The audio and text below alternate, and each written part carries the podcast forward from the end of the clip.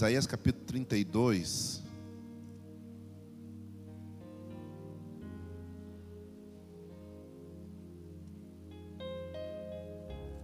Versículo 1. Nós estamos aqui com o Tiago, a Rai, direto da China, mãe do Tiago. Não se preocupe, tá? Ele veio da China, mas está em paz. É? Não se preocupe, pode ficar calmo, pode abraçar eles, pode cumprimentar. Vieram da China, mas vieram em paz.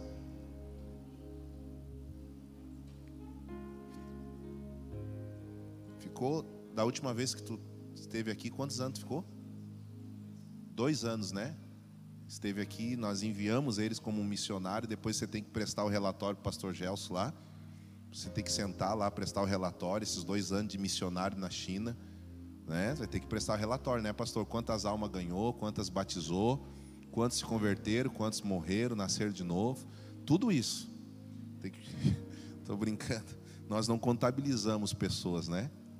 Mas ele está aqui, ele diz que está louco para pregar, para cantar, para profetizar. Amém. Isaías capítulo 32 diz assim: Atenção, um rei reinará com justiça. Vejam, um rei reinará com retidão e príncipes governarão com justiça. Cada um servirá de abrigo contra o vento, de refúgio contra a tempestade, servirá de ribeiros de águas em lugares secos e de sombra de uma grande rocha em terra sedenta. Os olhos dos que veem não se fecharão, e os ouvidos dos que, dos que ouvem escutarão. O coração dos imprudentes terá entendimento, e a língua dos gagos estará pronta para falar com clareza. Nunca mais chamará o tolo de nobre, nem mais se dirá que o ganancioso é generoso, pois o tolo fala tolices e o seu coração trama o mal. Ele comete impiedade e mente contra o Senhor, deixa o faminto com fome e impede o sedento de beber. Também as artimanhas do fraudulento são más. Ele faz planos maldosos para destruir-nos, para destruir os humildes, com palavras falsas, mesmo quando o pobre pede o que é justo, mas o nobre fará coisas nobres, ou o nobre planeja coisas nobres. Amém? E ele, e, e ele permanecerá na sua nobreza. Agora eu quero que você vá lá para Pedro, para contextualizar esse texto. Pedro, Pedro, Pedro, Pedro, Pedro, Pedro, capítulo 2, versículo 9. 1 Pedro, primeira carta de Pedro, capítulo 2, versículo 9. Vocês, porém, são geração eleita, sacerdócio real. Vocês, porém, são geração eleita, sacerdócio real, nação santa, povo exclusivo de Deus. Uau! Amém? Está falando de você. Agora é a hora de você dar glória a Deus, aleluia, jogar a Bíblia para cima, pular, gritar. Essa é a hora. Vocês, porém, são geração eleita, sacerdócio real, nação santa, povo exclusivo de Deus, para anunciar as grandezas daquele que os chamou das trevas para a maravilhosa luz. Quem, quem estava nas trevas e foi chamado para a luz aí? Amém? Glória a Deus. Eu quero falar um pouquinho sobre isso, sobre a identidade de um povo escolhido e exclusivo. Porque nós não fomos só escolhidos, nós também somos exclusivos.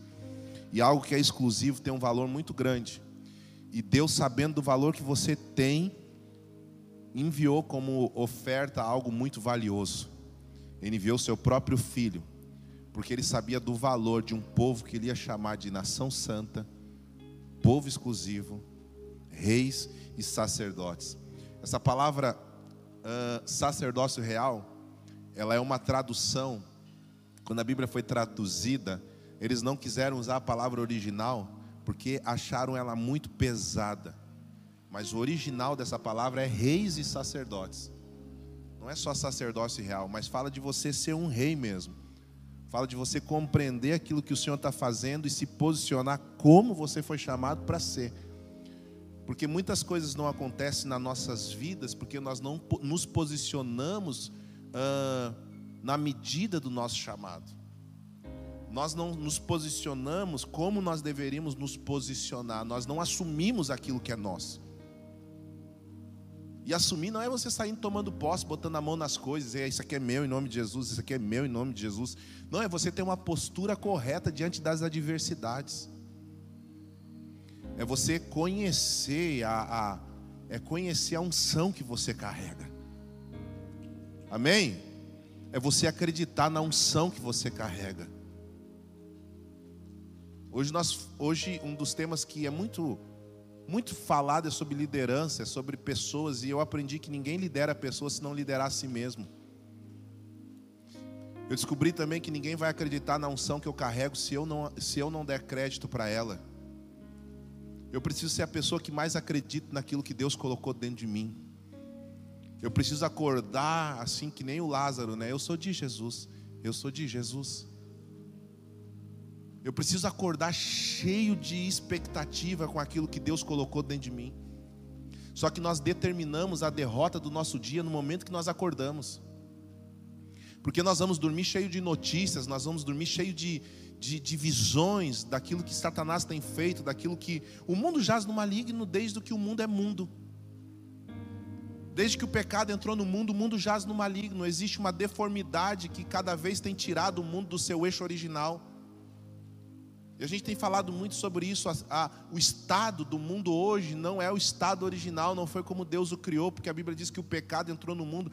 E o pecado entrando no mundo não só fez as pessoas pecarem, mas também fez o mundo sair do seu estado original, de não, de não ter a beleza que foi criado para ter e não produzir como foi criado para produzir. Então, essa deformidade, ela acontece desde que o mundo é mundo. Adão um dia estava lá no jardim do Éden, jardim das suas delícias, desfrutando do melhor de Deus, desfrutando da presença de Deus, e de repente, porque o pecado entrou no seu coração, ele é expulso daquele jardim e agora está numa terra que tem espinho. Aquele homem que só levantava a mão e colhia do fruto que Deus tinha posto na terra, e Deus determinou: o fruto tem semente, da semente tem fruto. Então Adão só cultiva, ele cultivava aquele jardim, agora ele está numa terra que tem espinho, agora ele está numa terra que tem abrolhos, agora ele está numa terra que ele vai ter que suar, e por suor da sua face ele vai colher. Agora a sua mulher, que antes não tinha tido, porque eu creio nisso, eu tenho uma, eu tenho uma, uma teoria, uma teologia assim a respeito de Eva, eu acreditava que Eva já tinha filhos antes do pecado, porque o Senhor determinou que a partir de agora ela teria dores de parto. Por que, que a partir de agora ela teria dores de parto? Significa que antes ela não teve. Significa que antes, sem o pecado entrar no mundo, Eva tinha filhos de uma forma que ela não tinha dor. E as mulheres agora ficaram com a raiva de Eva, né? E agora, a partir de agora, então, ela vai ter dores de parto, ou seja, numa hora ela está vivendo de, sem a presença da dor, sem a presença da tristeza, e agora, pelo simples fato que o pecado entrou no mundo, deformou o mundo, trouxe uma condição de tristeza e de dor para eles. E o Senhor começa a colocar, então, a partir de então, um homem em processos para que esse homem entenda que o Senhor é o Senhor que criou todas as coisas. E no meio de tudo isso, o Senhor vem buscar lugares, nós já falamos isso também, onde a presença dEle fosse habitada no meio das pessoas e as pessoas pudessem ter comunhão com Ele. Então nós temos uma série de visitações de Deus. No Éden, no início era um jardim, no dilúvio foi uma arca, com Moisés foi um tabernáculo, em Davi foi uma tenda, com Salomão foi um templo diversos momentos da história em que Deus constrói um ambiente para que a presença dele pudesse ter um nível de relação mais íntima com as pessoas. E ele está sempre anunciando, no Antigo Testamento, ele está sempre anunciando aquilo que viria. Sempre é uma sombra, então nós temos a figura do tabernáculo, o átrio, o pátio, a mesa da propiciação, a arca. A arca é o Cristo, é o próprio Cristo. A arca da aliança é uma simbologia profética do próprio Cristo, uma arca feita de madeira de acácia, a humanidade de Jesus. Revestida de ouro, a humanidade de Jesus coberta pela divindade de Deus. Fala de uma coroa, fala da tampa do propiciatório, fala da coroa que foi colocada sobre a cabeça de Cristo Fala sobre a visão dos querubins, que tinha corpo de homem, rosto de criança, asa de anjo sobre a tampa do propiciatório. fala sobre a Shekinah de Deus que descia sobre a arca, fala sobre a lei, de, a lei de Moisés dentro de Cristo, porque dentro da arca tinha a vara de Arão que tinha florescido, tinha o maná e tinha as tábuas da lei, o Cristo que cumpre a lei. Fala sobre o sangue derramado com a visitação dos anjos, ou seja, os anjos contemplando o Cristo que seria sacrifício vivo. Então a arca é a simbologia real de Cristo. Quando o sacerdote chega na arca com o sacrifício, ele perdoa os pecados da nação e eles ficam ali durante um ano vivendo sem doença, sem estrago na sua, na sua, na sua, na sua colheita, sem tempestade. Um ano o sacrifício traz expiação. O sacrifício de um animal traz expiação. Esse é o Cristo que não só por um ano, durante toda a nossa vida ele expiou nossos pecados. Por causa do pecado, nós temos uma série de consequências, de limitações. E a Bíblia diz que por causa do pecado do homem, os seus dias foram reduzidos na terra. Por que, que hoje o homem morre cada vez mais cedo? Por causa do pecado. Porque o pecado determina uma vida desregrada, aonde nós vamos colhendo morte. O salário do pecado é a morte. Então, quanto mais a próxima geração peca, mais cedo a próxima geração morre. Quando ele determina os dias do homem, lá no início, e cada ano, cada geração, os dias do homem vão diminuindo. Cada geração, os dias do homem vão diminuindo. Cada geração, os dias do homem vão diminuindo. Por que, que, tem, por que, que tantos jovens morrem em períodos de festa? Você sabe responder por que, há tantos jovens que morrem em período de festa? Eu sei a resposta: por desonra aos pais. Porque existe um mandamento, um único mandamento com promessa é: honra o teu pai e a tua mãe, para que se prolongue os teus dias na terra. Quando eu desonro meus pais, eu colho morte prematura. Por que, que os jovens morrem indo para festa, em drogadição, em períodos de festividade? Por causa da desonra. Porque o pecado, ele tem limitado, ele tem, ele tem determinado um período curto de vida da humanidade. E quanto mais o pecado se alastra na terra, mais a próxima geração vive um período menor. Hoje, ver alguém comemorando 100 anos, as pessoas fazem um evento, vai jornal, vai revista, vai tirar foto, que a pessoa comemorou 100 anos.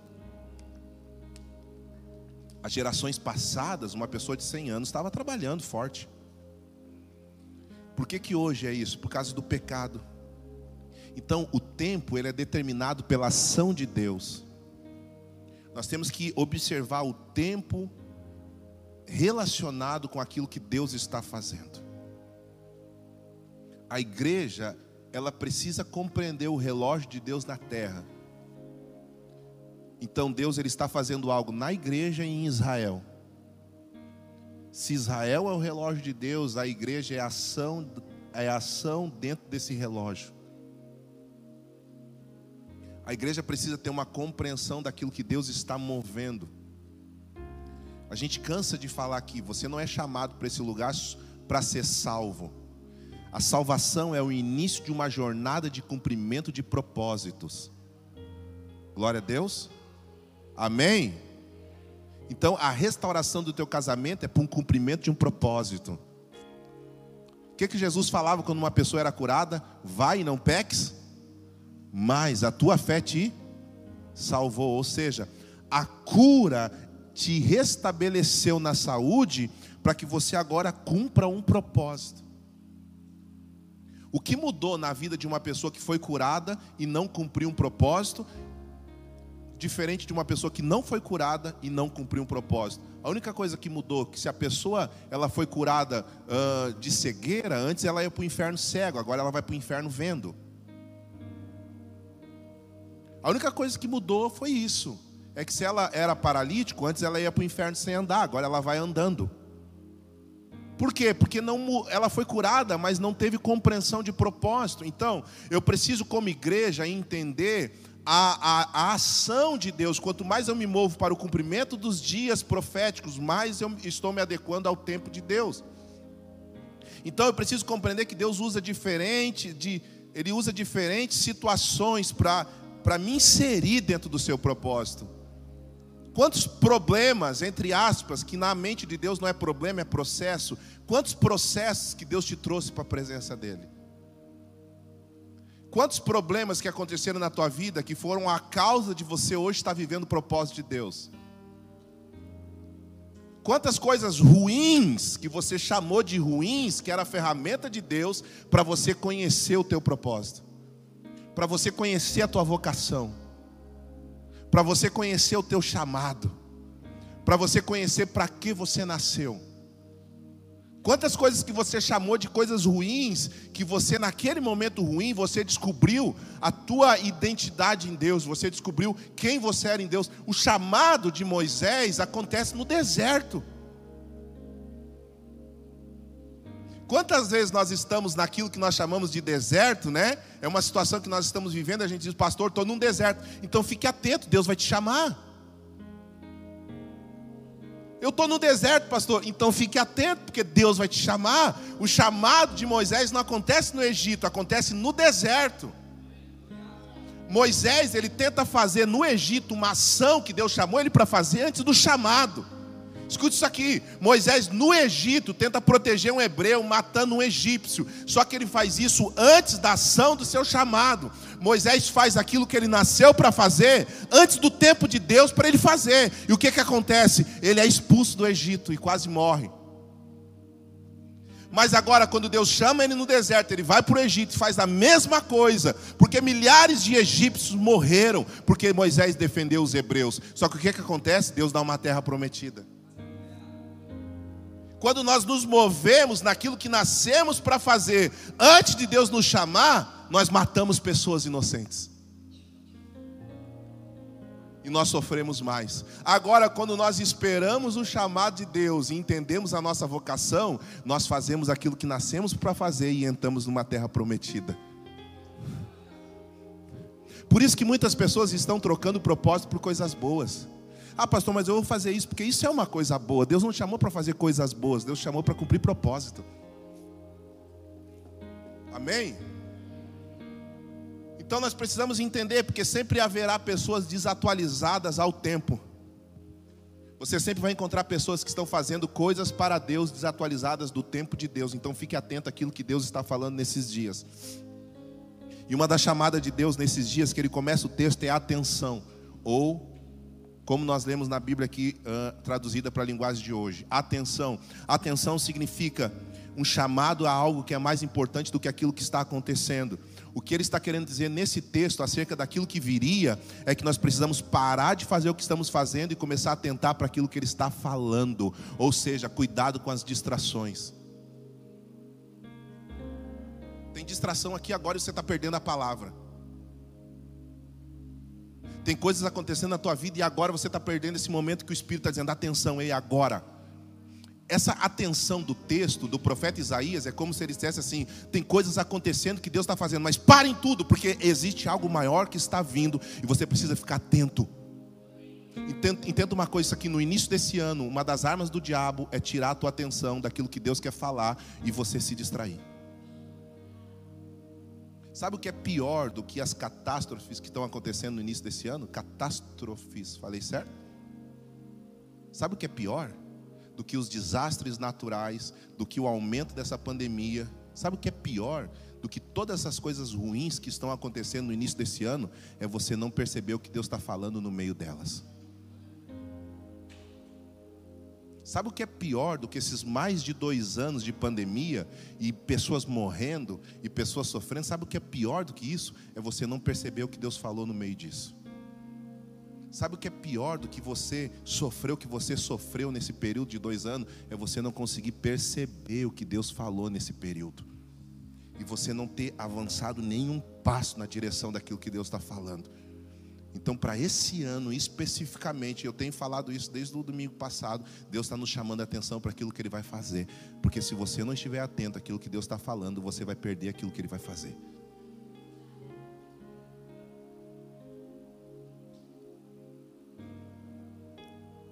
O problema não é você descansar, o problema é você não ter azeite na tua lamparina. Então eu não vou descansar, pastor, descanse. Eu não vou tirar férias, tire. Eu não vou desfrutar, desfrute. O problema não é você tirar 5, 10 dias na praia. O problema é você não levar azeite para a tua lamparina. O problema é você estar tá lá na praia e esquecer que é filho de Deus. problema é você tirar férias e esquecer do que é filho de Deus e voltar a botar a roupa de filho quando voltar para Sapiranga. Em todo lugar que você estiver, mesmo que for para momento de descontração, não se distraia. Eu posso descontrair e o meu espírito está atento. Deixa a tua alma relaxar, mas coloque uma lâmpada no teu espírito para que ela perceba os movimentos espirituais. Porque Deus vai falar em ambientes que não são adequados para Ele. Então, atenção. O que o profeta está falando, ei, escutem, Deus vai falar. Atenção. Existe uma palavra profética para se cumprir. Atenção. Existe o avanço da mentira, mas também existe o avanço da verdade. E essa atenção é por uma palavra de governo, ei, um rei reinará. Ou seja, o Senhor está falando sobre um governo de Yeshua sobre toda a terra. O que Deus está falando nesse texto, e eu creio muito, é que o Senhor virá e vai começar a tocar ambientes. Escute o que eu estou falando, vocês vão começar a ver pessoas públicas entregando a vida para Cristo em rede nacional. Vocês vão ver pessoas públicas, famosas para o mundo, confessando Jesus, pregando o Evangelho. Vocês vão começar a ver em Instagram, em rede social, pessoas públicas começando a falar do amor de Deus e arrastando uma multidão para Jesus. Por quê? Por quê, pastor? Porque um rei governará. O Senhor vai começar a visitar pessoas que na infância congregavam e hoje estão fora, e o Senhor vai dizer: Um rei governará, eu vou governar a tua vida, eu vou trazer você de volta. Eu vou trazer de você de volta, que o Senhor use os movimentos que vão acontecer nesse, nesse ano para trazer pessoas para o Evangelho. Que o Senhor use os, os grandes eventos mundiais nesse ano para trazer pessoas para o Evangelho. Que o Senhor use os grandes momentos no mundo esse ano para trazer pessoas para o Evangelho. Um rei governará. Ele vai reinar e príncipes governarão com ele. Então a pergunta que nós temos que fazer é: quem é esse rei? Quem são esses príncipes? Quem, quem é esse rei e quem são esses príncipes? Quem ele estabeleceu como rei de toda a terra? E quem são os príncipes que estão prontos para andar num lugar de governo? Eu, você. Você acredita nisso? Que você foi chamado para governar com Cristo? Que existe um reino que virá sobre a terra e a igreja vai governar com Cristo sobre toda a terra? Sim ou não? Sabe qual é a maior ação do pecado? A maior ação do pecado na sua vida é não deixar você governar a sua própria vida. Porque a maior mentira de Satanás, quando ele coloca, um, quando ele coloca uma estrutura de pecado na nossa frente, é nos usar para dizer assim: eu faço da minha vida o que eu quero. Não, você não faz, você faz o que o pecado determina. Eu não posso governar com Cristo se eu não governo meus próprios desejos, meus próprios impulsos, minhas próprias vontades, se eu não governo minha própria vida. Se eu não consigo dizer não para um pum pum, se eu não consigo dizer não para minha alma. Se eu não consigo dizer não para minha carne, então a maior mentira do pecado é dizer que você manda na sua vida. Tem gente que diz assim: "Ah, eu não vou para a igreja, pastor, porque da minha vida cuido eu. Eu vou fazer isso porque eu paro quando eu quero". Não para, bobo. Você não para, porque não é você que se governa. Não é você que se governa, mas é o pecado que reside dentro de você, porque o pecado ele tem duas ações na nossa vida. Primeiro é a ação de governo, segundo é a ação da prática. A ação da prática, ela vai ser eliminada quando você se tornar perfeito como Cristo. Até então você vai continuar praticando o pecado, mas a ação do governo, ela é eliminada quando você tem outro Senhor sobre a tua vida. Você nasceu para ser governado, ponto final. Você nasceu para ter um governo na sua vida, ou você vai ter o governo do Senhor, ou você vai ter o governo do pecado, ou você vai ter o governo do espírito, ou você vai ter o governo da carne. Não existe saída. Você vai sair daqui com o governo. No amém desse culto, você sai daqui com o governo. E eu não estou falando para você se tornar evangélico, católico, não estou falando de religião, eu estou falando de filiação. Alguém vai ser pai de você. Alguém vai exercer paternidade na tua vida, ou a tua carne ou o Senhor. A tua carne ou o espírito. Se o Espírito Santo não governar a tua vida, a tua carne vai governar, a tua alma vai governar, teus impulsos vão governar, teus traumas vão governar, o abuso vai governar, teu passado vai governar, as mentiras de Satanás vão governar. Agora, se você deixar o Espírito Santo governar a tua vida, o único passado que vai estar na tua frente é o passado da cruz. O único passado que vai estar na tua frente é o passado da cruz. E na cruz, eis que todas as coisas se fizeram novas.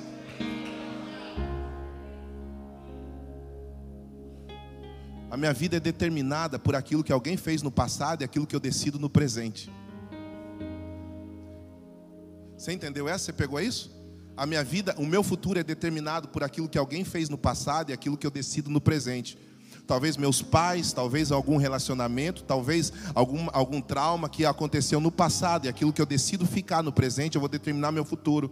Então alguém fez algo para mim no meu passado e alguém cultivou o meu interior, e por isso que eu me tornei aquilo que eu sou. Mas quando eu decido, não, eu sou o que a Bíblia diz que eu sou, eu sou um príncipe, eu decido ficar com o passado da cruz. E quando eu decido ficar com o passado da cruz, a mágica não acontece de uma hora para outra, existe um processo da cruz me aperfeiçoar para minha identidade original e para que eu possa acessar o lugar que o Senhor me chamou para estar. Então, a cada passo que eu dou em direção a Ele, carregando a minha cruz, eu deixo de ser quem eu era para me tornar aquilo que Ele me chamou para ser. Aleluia!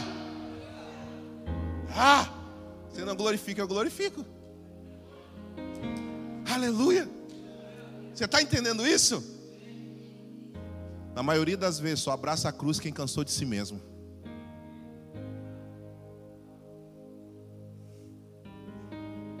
Sim ou não? Na maioria das vezes, só abraça a cruz quem disse assim: Eu não me aguento mais. Eu não aguento mais minha vida. E aí você abraça a cruz e você tem uma nova expectativa de vida. Um rei reinará e os príncipes reinarão com ele. É a ação de quem governa no reino e é a ação de quem tem uma nova identidade no reino. Primeiro você vê o reino, depois você entra no reino. Quando você vê o reino, você vê uma possibilidade de você ser outra pessoa. Ah, pastor, mas eu gosto de quem eu sou. Mas você tem uma possibilidade de ver alguém transformado em outra pessoa. A salvação não te melhora, ela te transforma. A salvação não é uma roupa nova que você veste. A salvação é uma nova configuração da tua vida e da tua mente. Eu já disse isso aqui, eu volto, a, eu retorno a falar. A salvação é você lembrar de quem você era e você ter vergonha de pensar que você fazia as coisas que você fazia. Para mim, essa é a mentalidade de um salvo: é você sentar e ficar pensando cinco minutos. Meu Deus do céu, não acredito que eu era capaz de fazer isso. Não acredito que eu era tão cara de pau, que eu era tão mentiroso, que eu era tão ladrão, que eu era tão. Eu não acredito que eu era tão prostituta, eu não acredito que eu era. Meu Deus. Aí você tem vergonha de você mesmo, você olha para os lados para ver se alguém está pe... tá ouvindo teu pensamento. Você graças a Deus, ninguém está me ouvindo. Eu sou salvo. Eu sou salvo porque agora eu não consigo me ver vestindo a roupa que eu vestia, a roupa da minha alma, a roupa do meu caráter, a roupa da minha personalidade. Ele está me moldando e a cada dia que passa eu estou sendo aperfeiçoado no amor dele. Eu não consigo mais, não é porque eu estou me esforçando para não mentir, eu não consigo mais. Deixa eu dizer uma coisa: a salvação não é um esforço humano, é uma transformação divina. Você não consegue mais se ver naqueles ambientes que, você estava quando você não era salvo, por isso que é exclusivo, por isso que é separado. Não é a religião te separa, ela configura um ambiente de separação, mas ela não tira a tua alma daquele lugar. Por isso que você vive frustrado na religião, porque não há transformação, só há adequação. A salvação é uma nova natureza, não é um novo comportamento. O comportamento é fruto da nova natureza. Por isso que ninguém aqui vai te obrigar a fazer nada, ninguém aqui vai te obrigar a mudar de vida, mudar de roupa, mudar disso, mudar. Ninguém vai te obrigar. E aí diz assim, mas o meu é a igreja que pode tudo. É porque você não, não anda em, em medidas de regras. Nós andamos na medida do Espírito. De repente o Espírito Santo vai falar dentro de você, você, pastor, eu estou entendendo de fazer isso. Você diz, glória a Deus, porque você está entendendo, porque é o Espírito que convence o homem do pecado, é o Espírito que convence o homem do juízo, é o Espírito que convence o homem, não é a doutrina da igreja, Na verdade, a doutrina da igreja tem que ser a doutrina dos apóstolos. E a doutrina dos apóstolos é repartir o pão, é comunhão, é orações. Essa é a doutrina apostólica. Essa é a doutrina de Atos 2,42. Não é que você come o que você deixa de comer, o que você de, veste, o que você deixa de vestir, mas é você se tornar semelhante ao Rei. Dá uma olhada para alguém do seu lado e vê se ela já tem cara de príncipe ou princesa.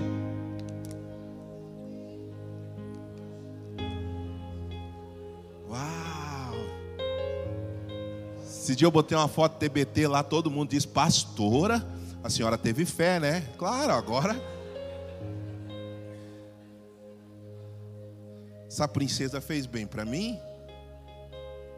É verdade, não é? Você era tão feio, irmãos, antes de aceitar Jesus. Mas sei, meu Deus do céu. Mas quando o Senhor Jesus entra na tua vida, Ele muda até a tua aparência. Não é verdade, não é? Tem um monte de feio aí rindo. Nós vamos dar um testemunho, que todo testemunho era ex, né? Eu era ex isso, nós vamos dar o um testemunho dos ex feio. Todo mundo diz, eu era ex drogado, eu era ex isso, agora o testemunho eu era ex feio. Agora melhorou um pouco. Sou meio feio. Glória a Deus. Existe uma existe um DNA desse, desse, desse caráter de príncipe. Primeiro que ele vai estabelecer um ambiente de verdade, nunca mais haverá engano. Eita! Nunca mais haverá engano, você nunca mais vai ser enganado. Dá um glória a Deus aí quem já foi enganado. Ele está falando de um ambiente que o rei governa, você se torna príncipe e você não é mais enganado. você não vai mais chamar o tolo de nobre. Você não vai mais chamar pessoas que são tolas, que são maliciosas, que são maldizentes, que são trapaceiras. Você não vai mais ser enganado por essas pessoas, você não vai mais ser enganado pela mentira do inferno. Ele está dizendo assim: na tua casa não vai mais ter ambiente de enganação, a congregação não vai mais ter ambiente de enganação, vocês vão andar no espírito do discernimento.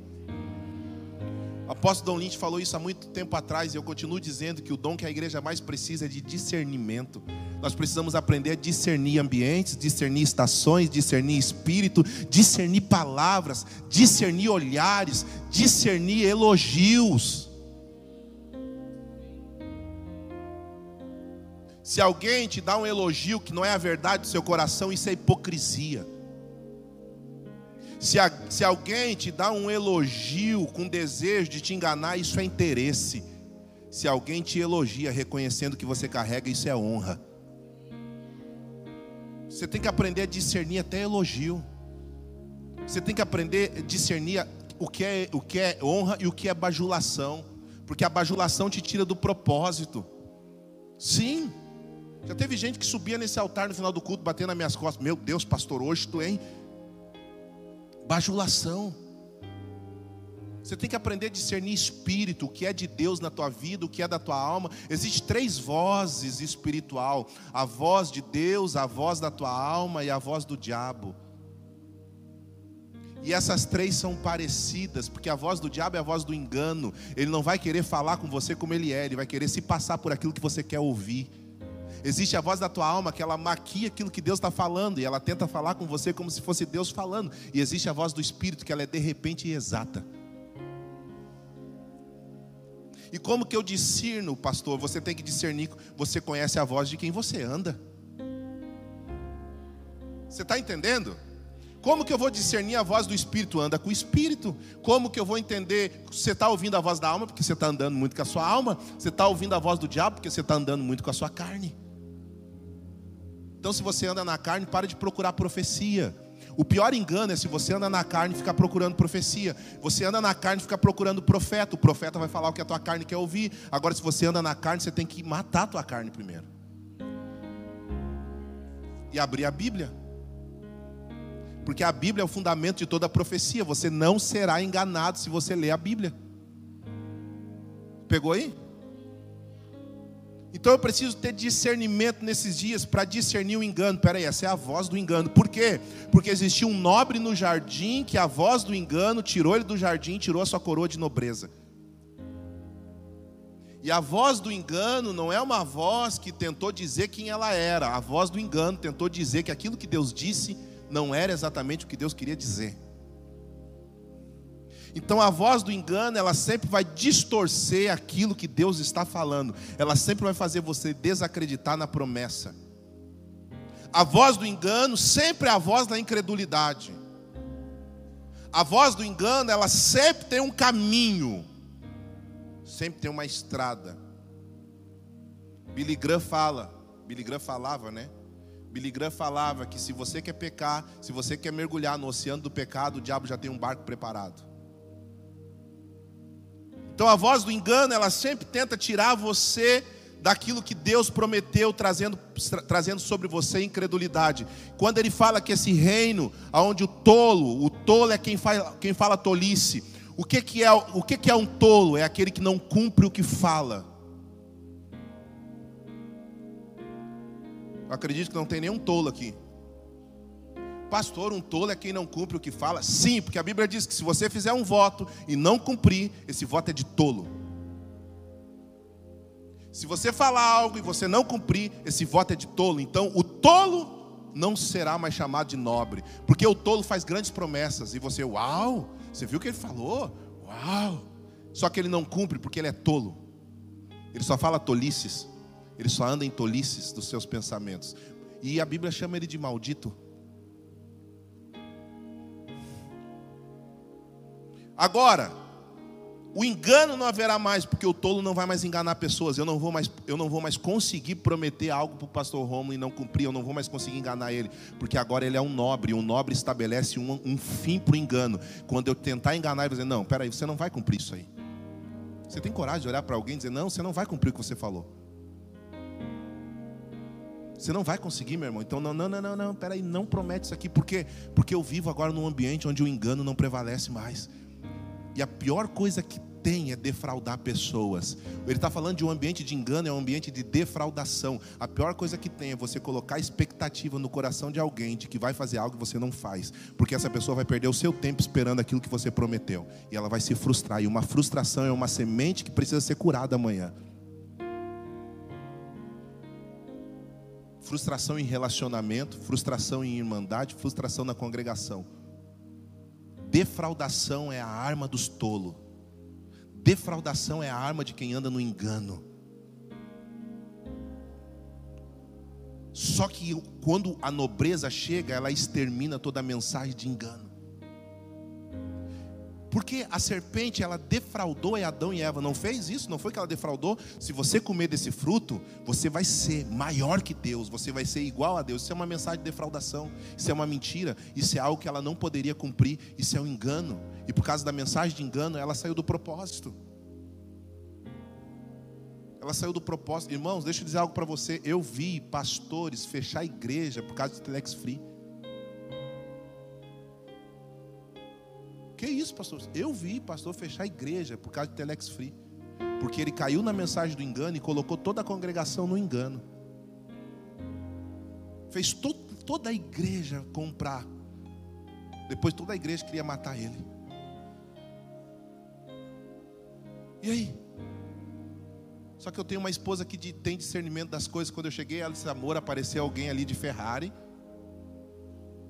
camarada apareceu de Ferrari, botou amor em seis meses. Ó, é, é, meu Deus, ela disse assim para mim: Deus te chamou para quê? Eu disse: Eu já sei. Desculpa. Fui quieto, triste, cabisbaixo, mas o Senhor nos livrou do engano. Por quê? Porque tinha uma mentalidade de nobreza dentro de casa. Diga assim comigo: todo engano tem uma proposta.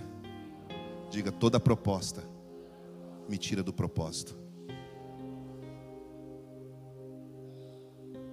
O engano não vai te não vai aparecer para você oferecendo nada. Ele vai aparecer para você oferecendo alguma coisa. E, e sempre é aquilo que você deseja. Cuidado com a consciência dos olhos. A árvore era boa para se ver e boa para se comer. Cuidado com aquilo que você deseja. É a parábola do da lâmpada mágica, com um gênio que sai dentro da lâmpada, que todos os três desejos leva todo mundo que desejou a um mau caminho. Cuidado com aquilo que você deseja. Cuidado com aquilo que você deseja. Ande no propósito. Pastor, mas eu, Deus falou que eu vou ganhar muito dinheiro dentro do propósito. Deus falou que eu seria um grande empresário dentro do propósito. Deus falou que você é um homem que vou tocar muitas pessoas dentro do propósito.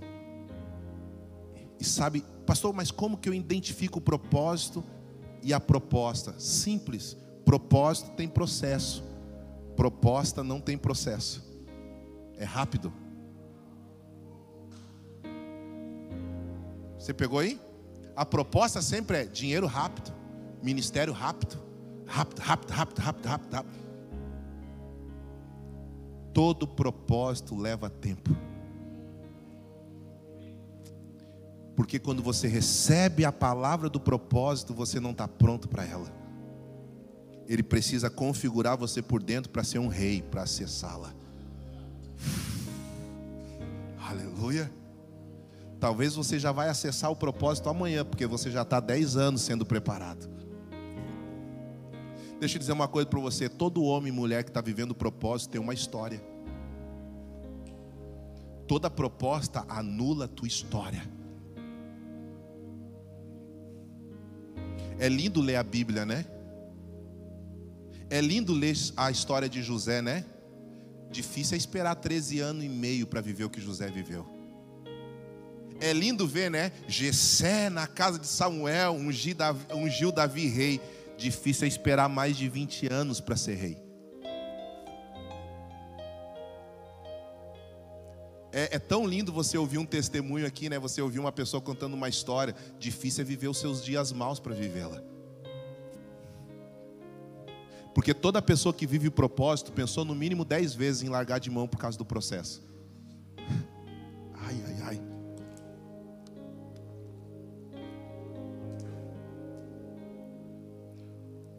Já diz o pastor Casas que todo todo processo agrega valor. Meu amigo pastor Casas, ele diz assim: Ismael, o processo agrava, agrega valor. O quilo da laranja é quanto? Um real? Um e cinquenta? Promoção um e trinta e nove? O suco de laranja é quanto? Cinco reais? Se for num copo mais bonito ainda, é mais. É a laranja que foi espremida e deu o seu suco, porque todo processo agrega valor. O problema é que as pessoas só olham para o valor do propósito, mas não querem passar pelo processo para que aquele valor, para aquele propósito agregue valor. Hoje que você tem vale muito, vale tanto que você tem um monte de invejosos batendo nas tuas costas chamando de amigo. Mas ninguém tem coragem de passar o que você passou para ter o que você tem. Eu aprendi com o meu pastor, quando as pessoas vinham pedir unção para ele, Pastor Luiz, me dá a tua unção. Aí ele, todo mundo pedia a unção dele, me dá a tua unção. Ele comprou uma caixa de lenço, me dá a tua unção. Ele tirava um lenço, choro que eu chorei para ter ela. Aí eu aprendi isso. Eu estava lá no Uruguai com ele. Quando eu estou no Uruguai com ele, um dos cultos mais tremendos que eu vi ele ministrar. Eu chorei do início ao fim. No final eu disse: Me dá o teu lenço. Ele chorando, pegou, secou as suas lágrimas e me deu aquele lenço. Só que o problema é que desde aquele dia eu só tenho chorado. Sério, irmãos, você nem sabe o que eu sofri depois que eu peguei aquele lenço. Você pode admirar o que outra pessoa tem, você não pode desejar o que outra pessoa tem. Admirar é respeitar, desejar é a tua incapacidade de ter, por isso que você deseja. Você tem uma história, não queira a história de ninguém. Enquanto você está perdendo tempo desejando as coisas do outro, você pode trabalhar para ter a tua história, que ela é única e exclusiva, porque você é povo. Você é povo exclusivo. Quando o Senhor nos chamou para estar aqui como pastores e ter e, e, estar aqui como pastor em Sapiranga, minha oração diante de Deus foi essa: eu não quero ser eu não quero ser melhor que ninguém, Senhor. Também não quero ser maior que ninguém, mas uma coisa eu quero ser diferente de todos. Essa foi a minha oração para ser pastor aqui. Eu disse, Senhor, Eu não quero ser a melhor igreja de Sapiranga. Eu não quero competir com ninguém, porque para eu ser melhor eu tenho que competir. Eu quero ser diferente de todos. Aí Deus trouxe você porque você é diferente. Aí sabe o que o Senhor fez? O Senhor começou a trazer pessoas que não se adequaram a lugar nenhum. É uma arca, irmãos. Tem cavalo, tem boi, tem ovelha.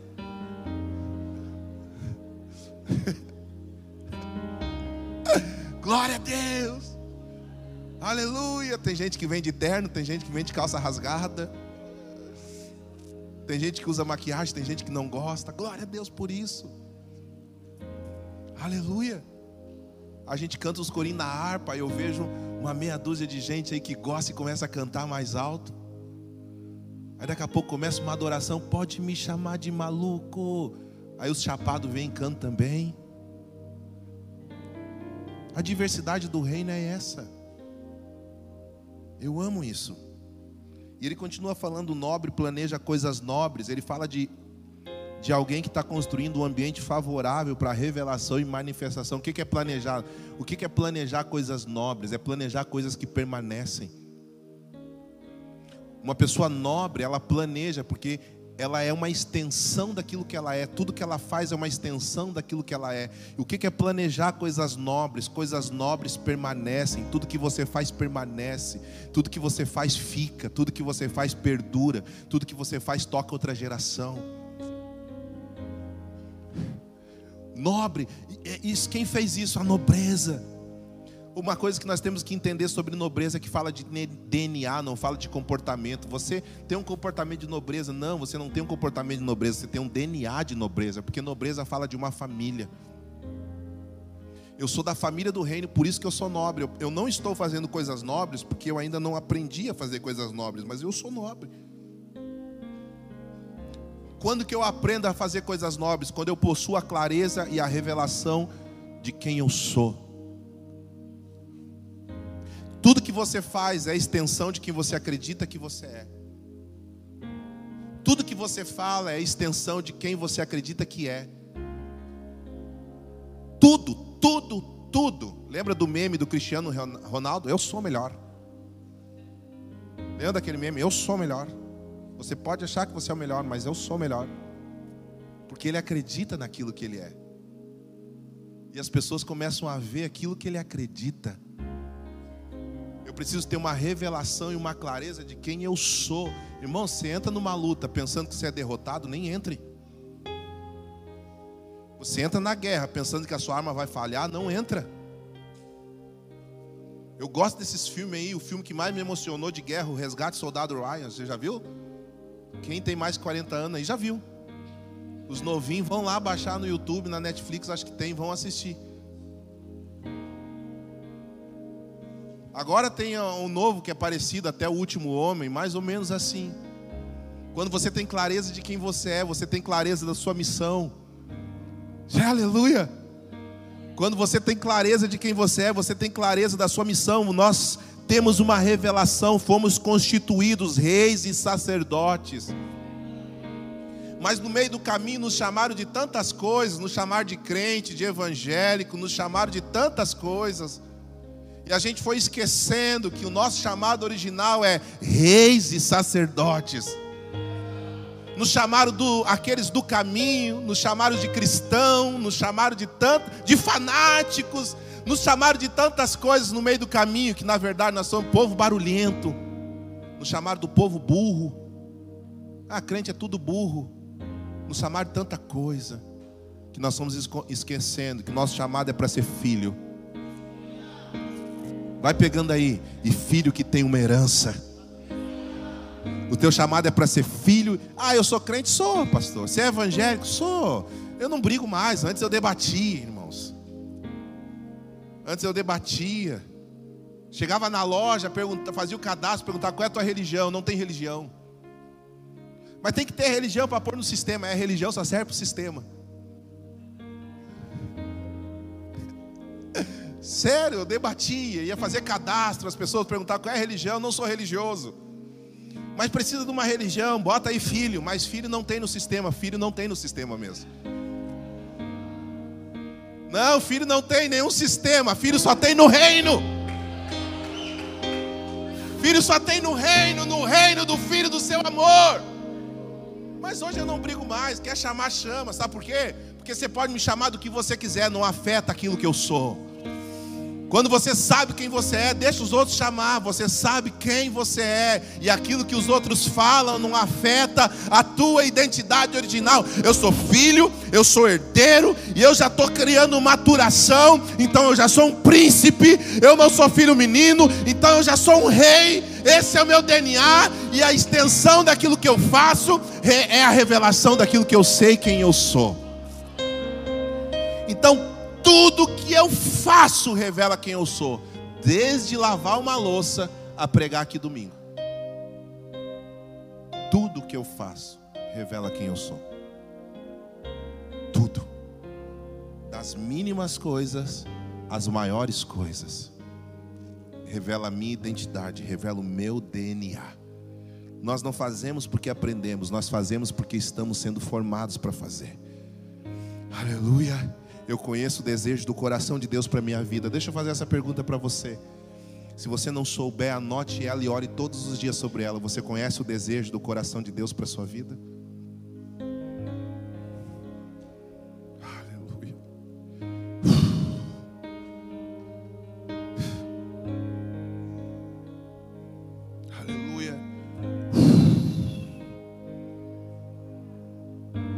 Nos deu duas filhas lindas que nos pede autorização para tudo. Tudo, irmãos. Hoje a, a, Duda bateu no quarto perguntando se eu, se eu aprovava a roupa dela.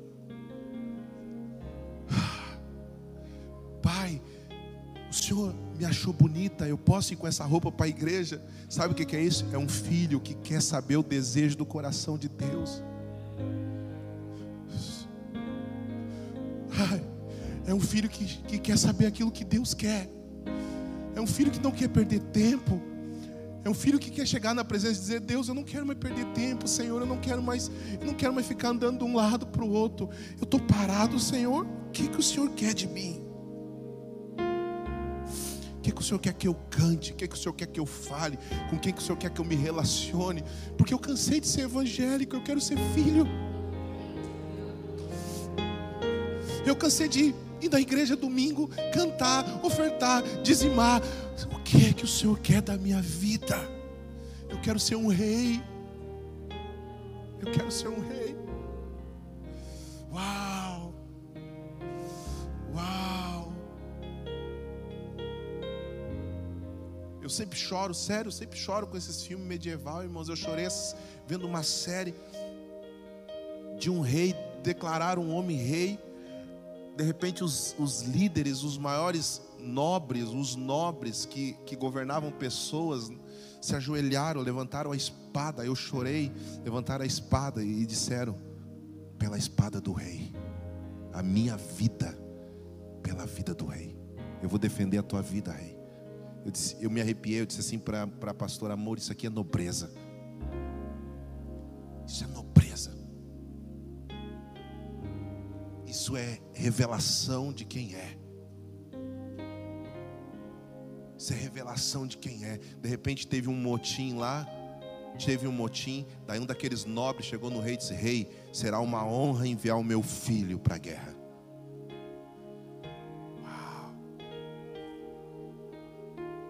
Você está gerando seus filhos para quê? Estou gerando meus filhos para serem, para estudar, pastor, e ter uma profissão e serem ricos é muito pouco. Estou gerando os meus filhos, pastor, para casar bem. É, é, é, é, faz parte do propósito, mas ainda é pouco. Para que você está gerando filhos? Para que você tem filhos? Eu estou gerando meus filhos para chegar na idade, no tempo determinado, eles vão levantar a espada e vão dizer pelo rei e pelo reino. Levante suas mãos em nome de Jesus.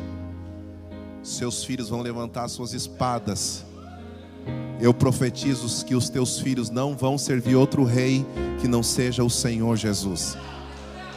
Não vão lutar por outro reino que não seja o reino do Senhor Jesus. Uau! Os seus filhos vão levantar suas espadas um dia, vão olhar para você e dizer: Pai, mamãe, pelo rei e pelo reino, pelo rei e pelo reino, pelo rei e pelo reino. Eu tenho uma revelação, eu sei o desejo do coração de Deus para minha vida. Aí você não vai precisar obrigá-los a vir na igreja. Dá um glória aí. Você não vai precisar obrigá-los a vir na igreja, você não vai precisar obrigá-los a serem crentes, você porque você vai ter filhos. Você vai ter filhos. Aleluia. Uh. Abra sua Bíblia comigo em Coríntios. Primeiro, clareza do que eu preciso ser. Desejo do coração de Deus. Segundo, ministério da reconciliação. 2 Coríntios, capítulo 5. Quando eu tenho clareza do, de quem eu sou, eu tenho clareza do que eu tenho que fazer, o que eu tenho que fazer. O que eu tenho que fazer, está aqui, 2 Coríntios capítulo 5, versículo.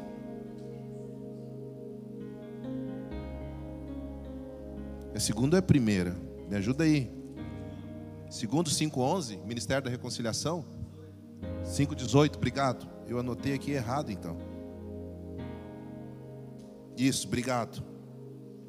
2 Coríntios capítulo 5, versículo 18. Mas todas essas coisas procedem de Deus que nos reconciliou consigo mesmo por meio de Cristo que nos confiou o ministério da reconciliação. Duas coisas, qual é o teu chamado para ser filho e ser herdeiro? Qual é o teu ministério? Reconciliação. Acabou. Meu ministério é o da palavra. Não, essa é a tua vocação, teu dom. Meu ministério é ser apóstolo. Não, essa é vocação. Meu ministério é ser profeta. Não, isso é vocação. Meu ministério é ser pastor. Vocação. Ministério, reconciliação.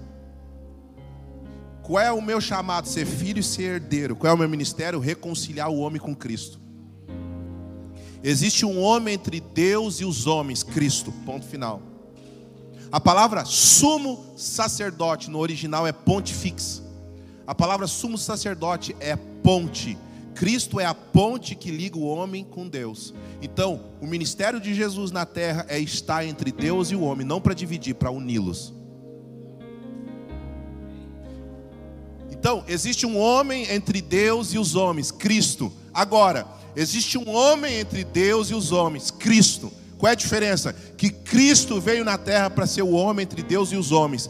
Cristo deixou a igreja para ser o seu corpo, para se tornar o Cristo entre Deus e os homens.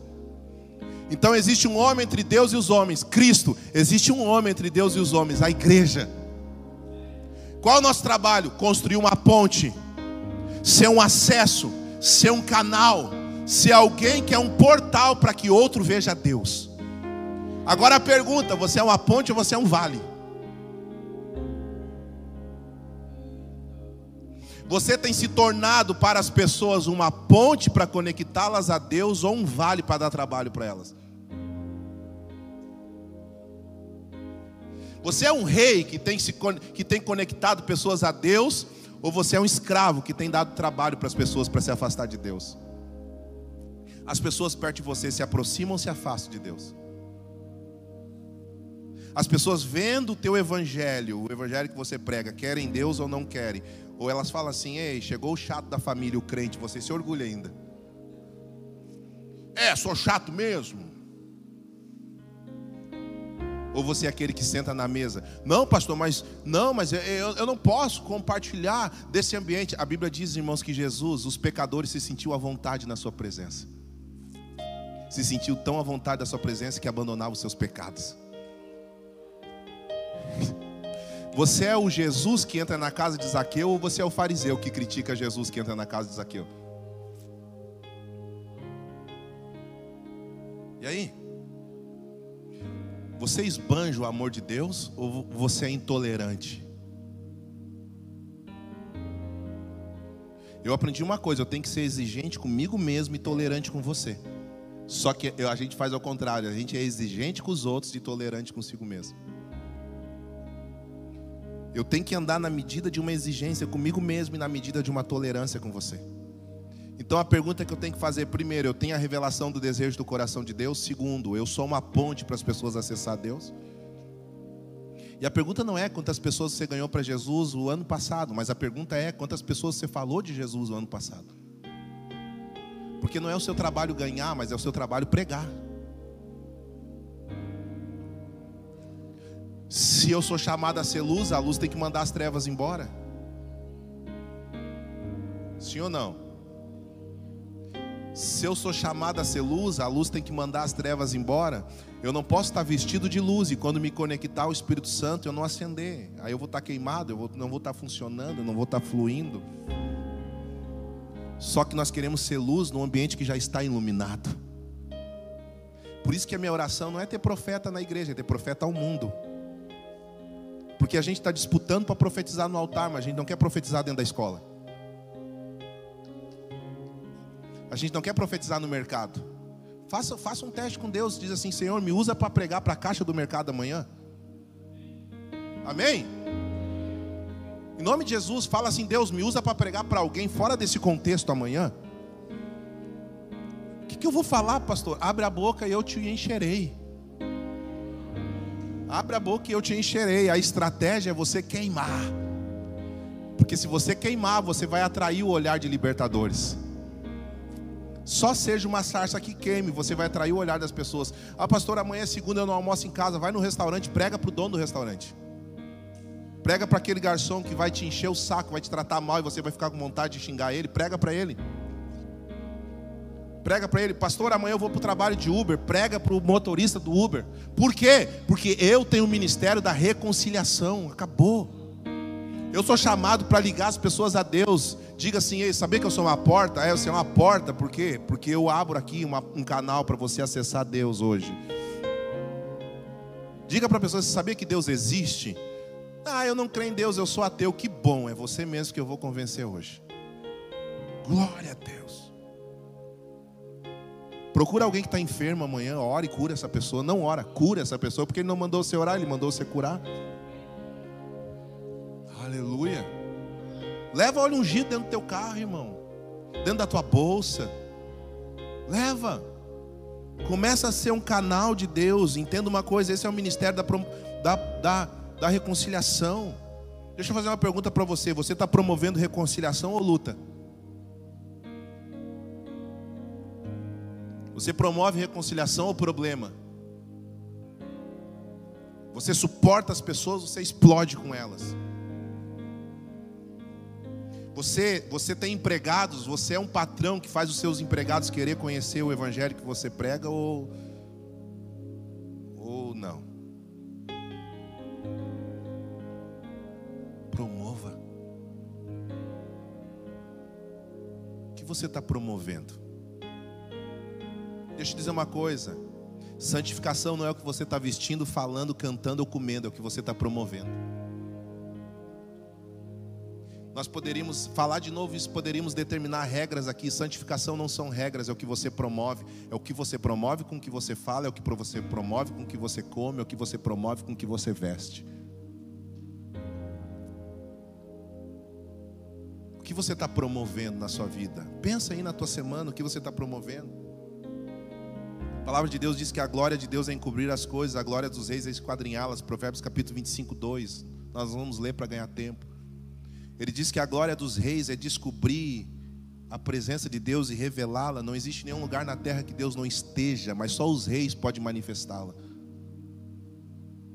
Todo lugar dessa terra Deus está presente, todo lugar do, planeta Deus está presente, como a pastora gosta de dizer, todo lugar dos hemisférios Deus está presente.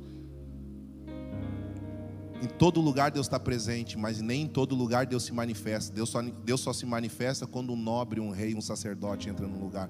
Porque quem é um sacerdote? O sacerdote é aquele que revela a presença de Deus para um ambiente. O sacerdote é o maior responsável por revelar Deus para os seus filhos. Deixa eu dizer uma coisa: trazer os seus filhos para a igreja não faz eles conhecer a Deus. Sabe o que faz os seus filhos conhecer a Deus? Orar de porta aberta. Deixa a porta aberta você orar, que ele vai entrar e vai começar a brincar lá dentro. E você vai dizer, sai daqui, não me atrapalhe. Você vai dizer, não diga isso, deixa ele brincar lá dentro, porque de repente a presença que está lá dentro do quarto vai invadir o coraçãozinho dele. A responsabilidade de um sacerdote sempre foi trazer a presença de Deus para um lugar. Deus não está na terra? Está, mas ele não se manifesta até que um sacerdote diga: Senhor, eu estou te vendo. Só que o problema é que a gente endemonizou lugares e a gente disse que Deus não estava lá e nós não manifestamos Deus em lugares. Então agora começa a ser a revelação e a manifestação de Deus. A glória de Deus é encobrir as coisas, a glória dos reis é esquadrinhá-las. É você olhar para um monte de lixo, você descobrir lá ouro. É você olhar para uma terra que não dá leite, não dá mel, e você descobrir uma terra próspera, uma terra cheia de fartura. E terra, eu estou falando de pessoas. É você olhar para pessoas que ninguém valoriza, e você descobrir lá, não, tem algo de Deus escondido aí dentro. A glória dos reis é encontrar tesouro dentro de pessoas. É encontrar a igreja, uma igreja de reis é uma igreja que transforma cidades, por quê? Porque ela encontra em pessoas que ninguém dá valor, um valor super, um valor sobrenatural. Ela não perde a esperança em ninguém. Terceiro, um nobre ele serve para crescer. A estratégia do reino é invadir lugares e ambientes através de um serviço de excelência. Quarto, um nobre é santo. Deixa eu dizer uma, algo sobre santo. Santi, o contrário de santidade não é pecado, o contrário de santidade é comum. Escute isso aqui: o contrário de santidade não é pecado, o contrário de santidade é ser comum. Porque você sendo santo, você continua pecando, mas você não o pecado não é algo comum na tua vida. Uma pessoa comum torna o pecado algo comum, uma pessoa santa não torna o pecado comum. Então, o contrário de santidade é ser comum. Quando ele te chama de santo, ele te chamou para ser separado. Uma pessoa separada não faz o que todos fazem. Uma das características do, do, de um homem nobre, de uma mulher nobre, sabe quando eu conheço que um crente está se tornando nobre? Quando ele tem uma personalidade forte. Quando ele é decidido. Quando ele não se deixa levar por aquilo que está acontecendo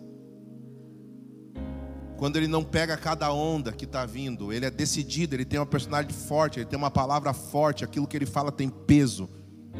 Aí eu conheço, esse cara está ficando nobre. Esse cara está ficando nobre. Ele não é aquele que concorda com tudo, ele sempre tem algo para falar positivo, no sentido de relevância.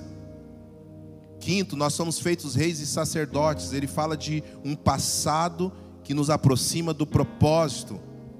E último, para encerrar, ele fala de excelência.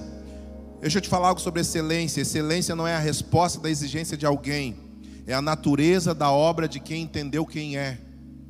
Ser excelente não é responder à tua exigência. Eu não sou excelente porque eu sei que você quer que eu seja excelente para me aprovar. Eu não faço as coisas com excelência para que, que eu tenha aprovação. Eu faço as coisas com excelência porque é a minha natureza. Eu não sei fazer de outro jeito. Está entendendo aí?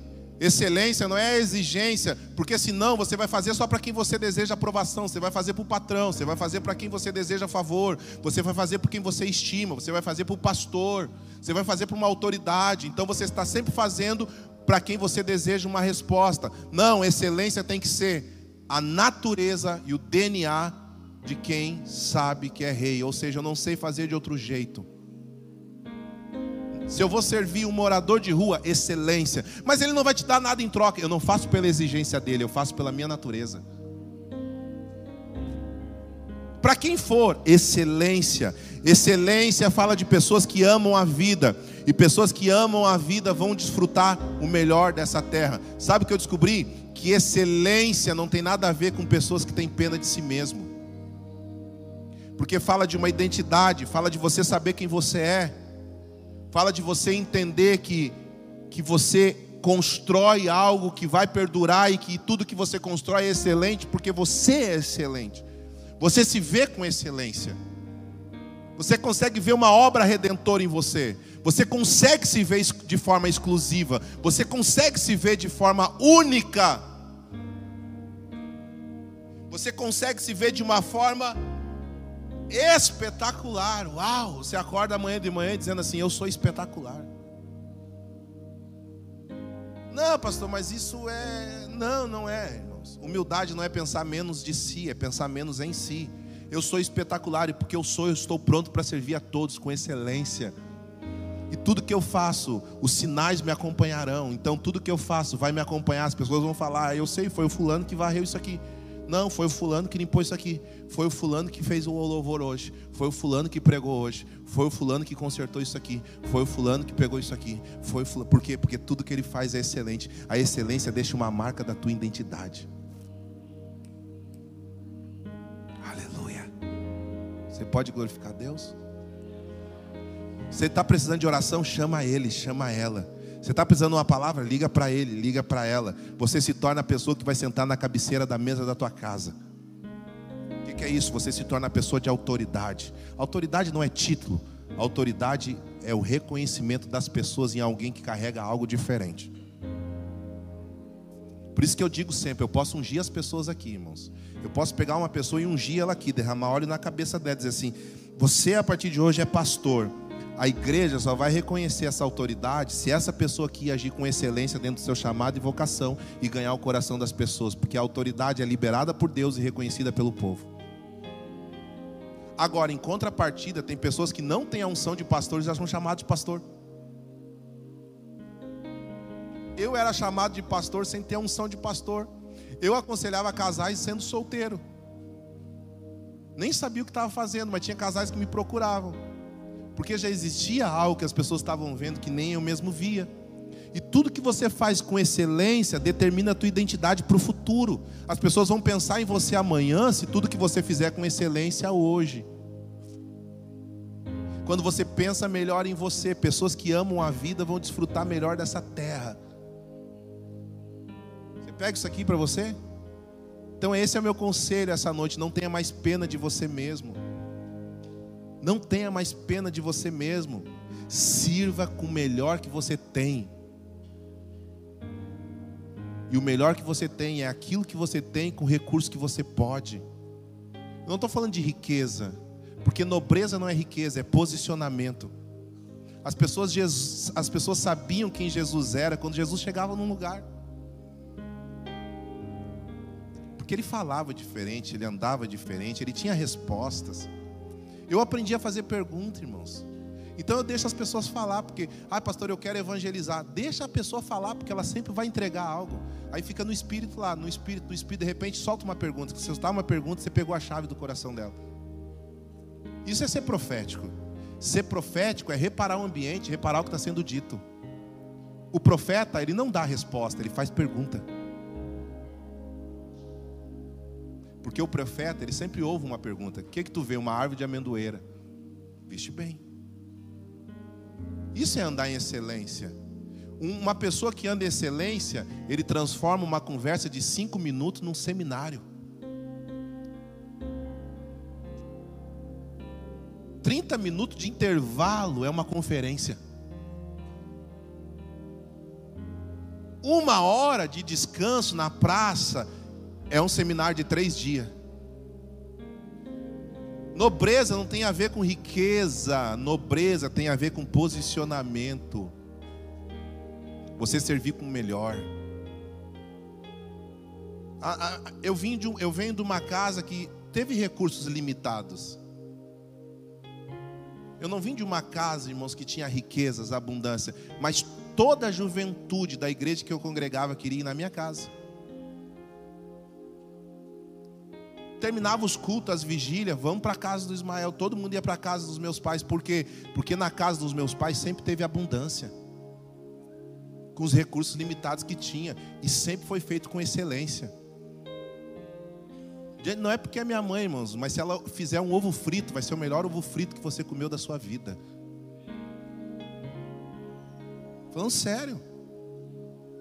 Sempre teve excelência na mesa humilde. Eu lembro quando pequeno, eu gostava de ir na casa da minha avó comer galinha frita. Porque ninguém fazia uma galinha frita melhor que ela, com recursos limitados, mas tinha excelência. Você está entendendo o que é excelência? Não reclame que porque você não faz o melhor, porque você não tem, você não faz porque você não quer. Você não faz porque você não tem predisposição, porque você não tem uma mentalidade de nobreza. Por isso que você não conquista as pessoas. Nobreza não tem a ver com, com, com recursos, tem a ver com dar o melhor em tudo. Em tudo, irmão. Se o seu filho pedir um, pedir um pão com manteiga, faça o melhor pão com manteiga que você tiver. Se alguém te pedir um copo d'água, não dê um copo da torneira. Se alguém passar na frente da tua casa e pedir um copo d'água, dê um copo, coloca gelo, dá um copo de vidro. Estou falando sério. Abra a porta. Nós, nós faz, fizemos isso. Sempre tinha dois meninos que pediam coisas lá em casa. Eu ia lá, dava comida, sentava. Primeiro eu dava comida.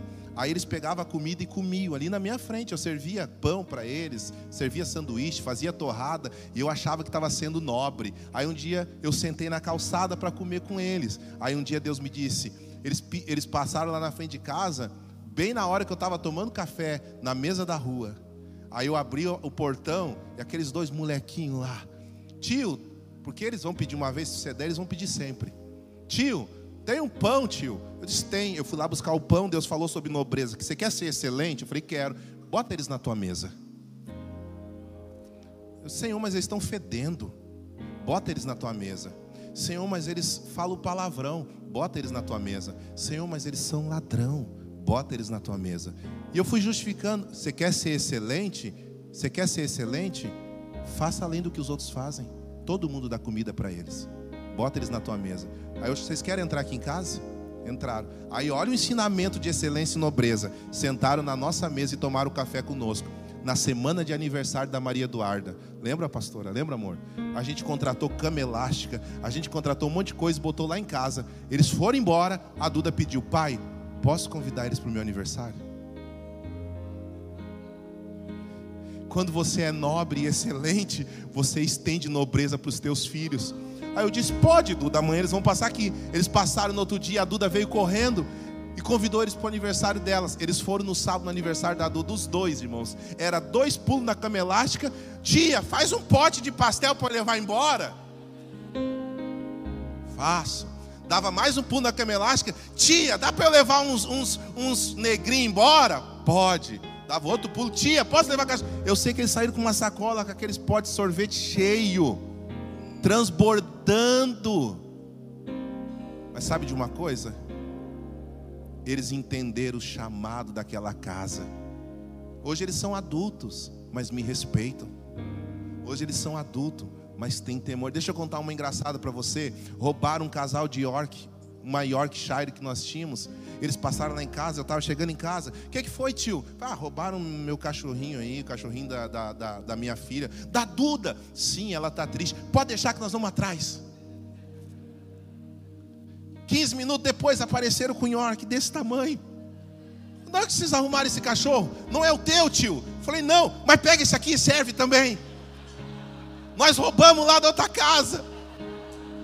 Vocês estão doidos? Devolve esse cachorro. Não, tio, mas é que tu precisa. A, a Duda está sem cachorro, ela está triste. Pega esse aqui. A ação foi ruim, mas a intenção foi boa.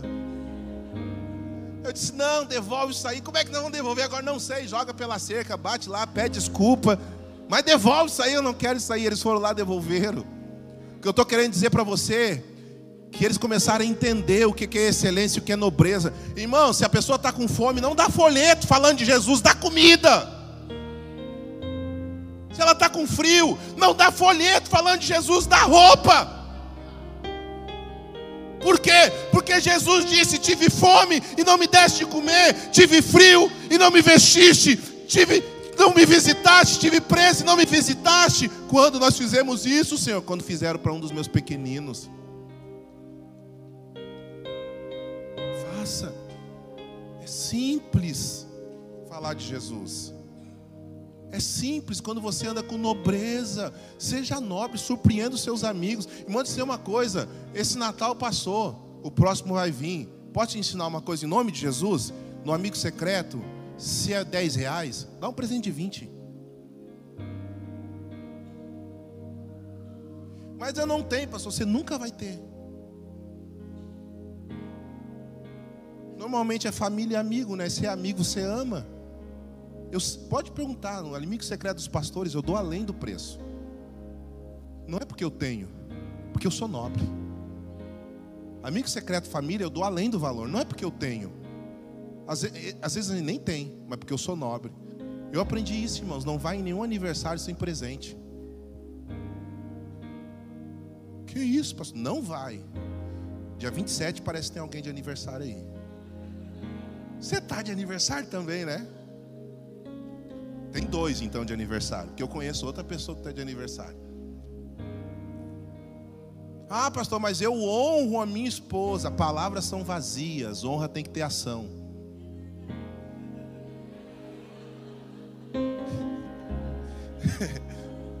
eu fui pego pela palavra agora. Eu amo, pastor. Todo dia eu falo, te amo, te amo, te amo. Amor, irmãos, tem amor é expressivo. Deus falou assim: Deus amou o mundo. Sabe qual foi a segunda frase que ele fala depois que Deus amou o mundo? Ele deu. Quer, deixa eu te ensinar uma coisa sobre amor. O amor sempre tem algo para dar. Deus amou o mundo de tal maneira que. Já pensou se Deus visse o mundo queimando, olhasse assim: Rafael, eu te amo. Rafael queimando no inferno, eu te amo, Senhor, então me salva. Não, não, mas é que o preço é alto. Eu te, não vou te salvar nada. Eu ia falar uma coisa, não vou falar porque eu estou no púlpito. Não, mas não, não vou te salvar. Mas, Senhor, eu vou para o inferno porque Adão pecou. O Senhor não tem nenhum anjo aí para enviar para morrer. Não, mas é que o preço que a serpente pediu, o anjo não serve. O que, que ela pediu? Teu filho. Mas meu filho eu não posso dar. Eu... Não, Rafael, eu te amo, por isso que eu vou dar o meu filho. O amor sempre tem algo para dar. Aí você diz que ama as pessoas, mas você nunca dá nada. Aí não é só material, você não dá atenção, você não dá respeito, você não dá honra. Você não dá. Qual é a linguagem da pessoa? Qual é a linguagem de amor da pessoa que você ama? Dê para ela se é tempo de qualidade, se é palavra de afirmação, se é presente. Comece a, a, a, trabalhar isso dentro da sua casa, com a sua esposa, com seus filhos. Comece a expressar o amor corretamente. Faça isso. Faça isso, comece a expressar. Ah, pastor, a, a, a pastora que ela fala uma coisa e é muito clara assim, amor, não é o valor. É aniversário, dia das mães, ela quer ganhar alguma coisa, irmãos. Porque é a linguagem dela. Mas ela diz uma coisa, não é valor, irmãos, amor. Pega uma flor e me dá de presente. Vou pegar, roubar uma do cemitério. Estou brincando. Não vou fazer isso, amor. Jamais vou fazer isso. Aí você fica com pena de gastar. Aí você tem a cara de pau dizer para tua esposa: Você é o meu maior amor do mundo. Não, o maior amor do mundo é o teu dinheiro. Porque você fica brigando o mês inteiro porque gastou com ela. Não é não são teus filhos. Não, meus filhos é o meu maior amor. Daí o teu filho foi lá, arranhou teu carro, você quase mata ele. Você briga, você espanca, você bate, você faz. Aí Deus diz: Não, não é o teu filho, é o teu carro. É o teu carro. Aí quebrou a televisão. A Gabi já quebrou a televisão lá do meu pai lá. Quebrou, brincou um brinquedo, jogou, pá! Mas a gente ama tanto ela que, que olhou para ela e disse: O que, que vamos fazer agora? Vamos comprar outra? Disciplina? Tem disciplina, mas não com raiva, com ódio não porque ela fez isso, mas para ensinar. O problema é que a gente disciplina na nossa justiça. Isso é nobreza. Quer ser nobre? Demonstre. Pastor, mas eu não tenho condições. Faça uma janta amanhã. Amém, irmãs? Sua mulher está cansada de comer a comida dela. Eu digo isso e é de Deus, irmãos, levar a esposa para o shopping a fazer missão. Dá um glória a Deus aí, mulherada, me ajuda. A tua esposa é a terra mais fértil que você vai conhecer na face da terra. Você semeia de manhã e colhe de noite.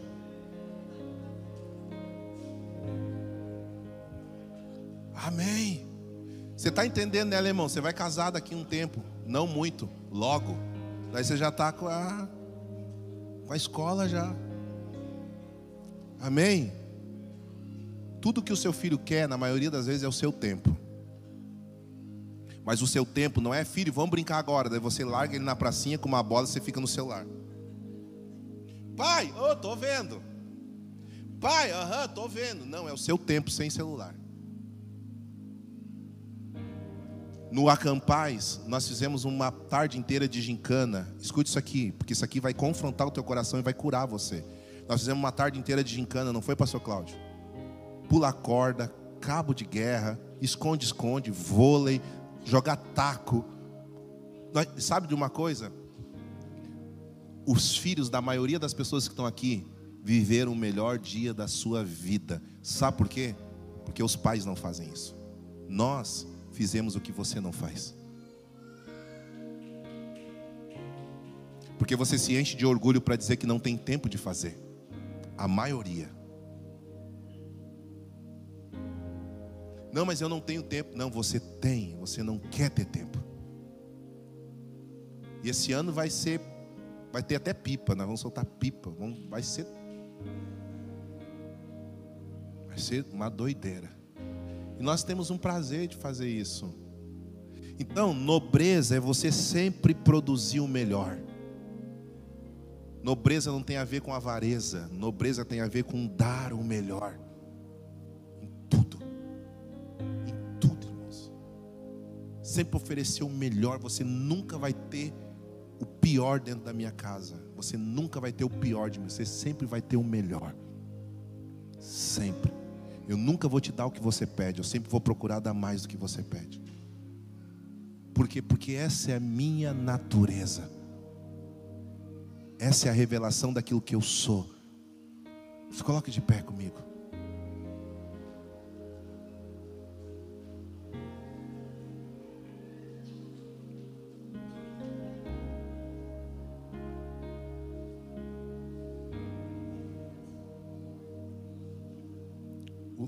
Texto, quero falar algo, nós vamos orar e nós temos a ceia aqui, nós temos mais um tempo aqui.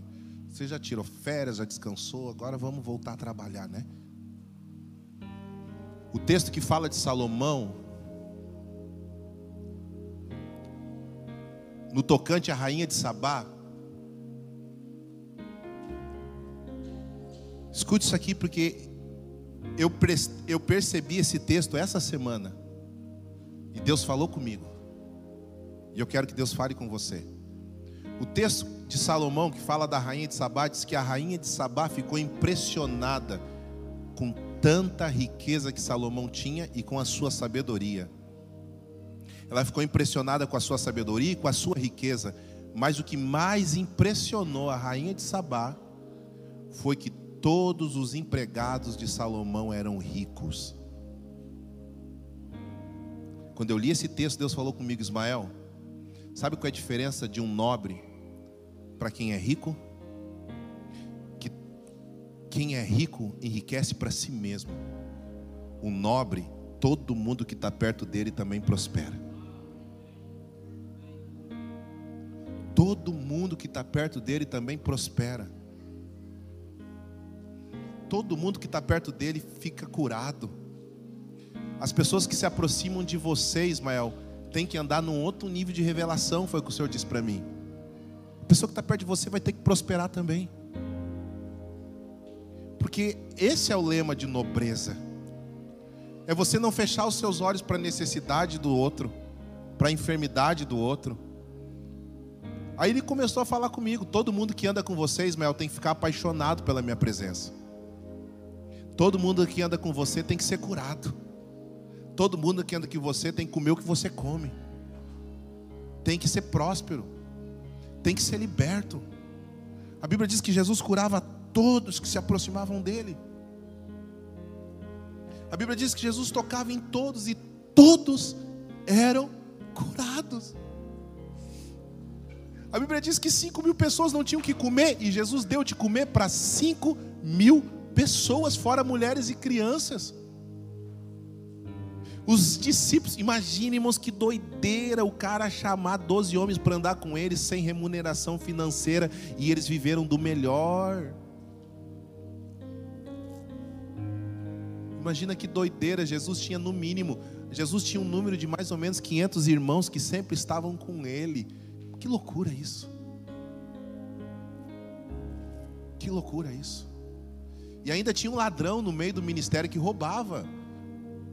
Jesus sustentava toda essa galera e Judas ainda roubava. E Jesus deixava ele roubar. Rouba, Judas. Rouba. É o teu caráter. Pega.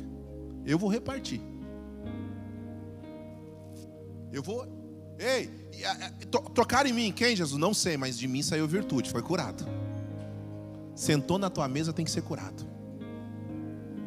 Entrou na tua casa, tem que ter casamento restaurado. Em nome de Jesus, não permita ninguém sair da tua casa divorciado. Não permita, irmãos. Em nome de Jesus, eu profetizo: o teu casamento é um exterminador de divórcio. Entrou na tua casa doente, vai sair curado. Chega na tua casa hoje, unge a tua porta assim: enfermidade não tem autoridade para entrar aqui. Se algum enfermo entrar aqui, vai ter que entrar só ele, a enfermidade vai ter que ficar. Você influencia as pessoas na tua volta. Esse é o, esse é o diferencial de Salomão.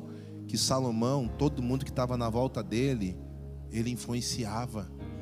Ele não retia sabedoria para si, ele dava.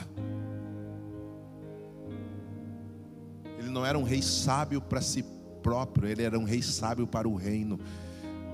Te, a tua sabedoria tem que ser repartida, a tua revelação tem que ser repartida, tua unção tem que ser repartida. Em nome de Jesus, em nome de Jesus, em nome de Jesus. Deixa a tua internet sem senha para a molecada sentar na calçada e usar. Reparte tudo que você tem. Tudo. Tudo. Vamos fechar os nossos olhos. Vamos levantar nossas mãos. Enquanto os irmãos passam aí, entrego a ceia. Você vai continuar adorando. Com esse entendimento de nobreza. Mudando o teu coração. Ah, pastor, mas é que um irmão aqui do meu lado falou que estava enfermo. Reparte cura. Reparte cura. Reparte cura, reparte o que você tem, reparte o que você carrega. Começa a liberar salvação, cura, unção. Anda na medida da revelação que você tem. Se você é escravo, só trabalhe por necessidade. Se você é escravo, só trabalhe por necessidade. Se você é rei, trabalhe pelo propósito. Eu nunca vim aqui pregar por causa de necessidade. Nunca. Eu sempre olhei para o propósito. Senhor, nós te adoramos, Senhor. Nós reverenciamos o teu nome, Senhor. Nós te bendizemos, Jesus. Nós te glorificamos, Senhor. Eu sinto o peso da seriedade de Deus aqui. Eu chamo pessoas para esse lugar essa noite, Jesus. Eu chamo pessoas para esse lugar essa noite, Senhor. Saia do engano agora. Saia da mentira agora. Che, toda fortaleza na tua mente seja caída, derrubada agora em nome de Jesus. Toda distração agora na tua mente seja tirada agora em nome de Jesus. Saia do engano agora, saia. A tua família vai sair desse engano de maldição hereditária. Você vai sair desse engano de maldição agora em nome de Jesus. Cheio. Saia do engano de escravidão, escravidão da mentira, escravidão do pecado, escravidão. Saia desse engano agora. Rompa. Que haja um rompimento agora na tua mente de fé. Em nome de Jesus, você vai sair desse legado familiar. Você vai sair desse legado familiar. Você vai viver em abundância. Você vai transbordar a presença de Deus. Você vai transbordar aquilo que Deus colocar nas suas mãos. Ei, Jesus. Saia do engano agora. Todo engano sai agora. Toda palavra de engano sai agora. A nobreza está aqui. E o nobre manda o engano embora. Toda mentira do inferno que tem trazido engano sai agora. Em nome de Jesus, sai agora. Nós estabelecemos o reino da verdade. Nós estabelecemos o reino da justiça nós estabelecemos o reino da equidade.